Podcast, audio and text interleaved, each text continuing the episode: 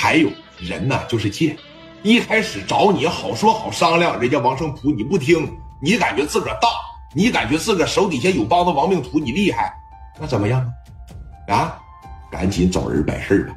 刚才他说的老公是谁呀？那正正是在青岛大名鼎鼎的莱西的供电机。有知道这哥们的吗？一二年下半年判的。哎，现在呢也没了，在当年也是个大社会，有好多人说供电机的煤、磊哥的煤都是一个人整的。这大哥呢现在还跑路呢。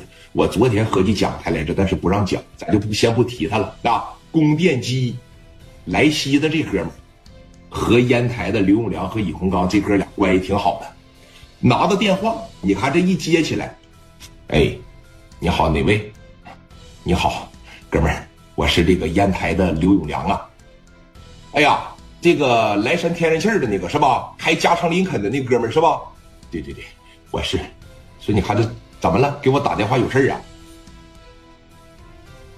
确实是有这么一点小情况啊，希望能得到你的帮助。你看有时间吗？有时间的情况下，我这跟你念叨念叨，跟你说说呀。你说吧，兄弟，正好我给你打听个人，你打听吧。啊，在青岛这一块方方面面。咱应该是没什么问题的。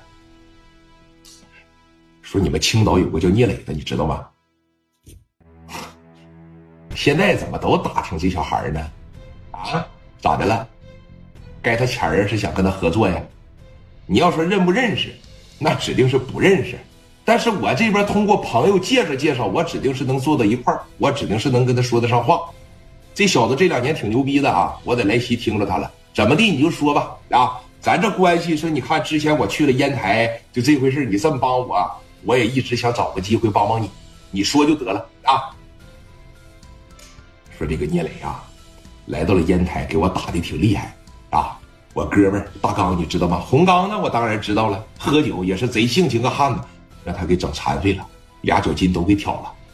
昨天晚上做的手术，我这身上啊也是让他扎了六七刀，好悬给我扎死。昨天医生来了以后说太悬了，要是再晚送来十分钟，有可能我就得大出血，我就得死。这是真奔着往死里边磕你们，那是真奔着往死里边磕我呀。说你看能说得上话吗？他现在呀跟我要三百万，多少钱？三百。这确实有点狮子大开口了啊！你打算给多少啊？我不打算给呗。那钱这个东西三百，你也知道这年头挣俩钱多不容易啊。我这现在我那车啥的那钱还没交付完呢，我兜里边一共就这些了。我要都给了聂磊，我还混不来。那再一个的情况下，我就是把钱给到你一部分，我也不能给到他聂磊呀。那我成啥了？我也太没出息了，我也太不是个男人了。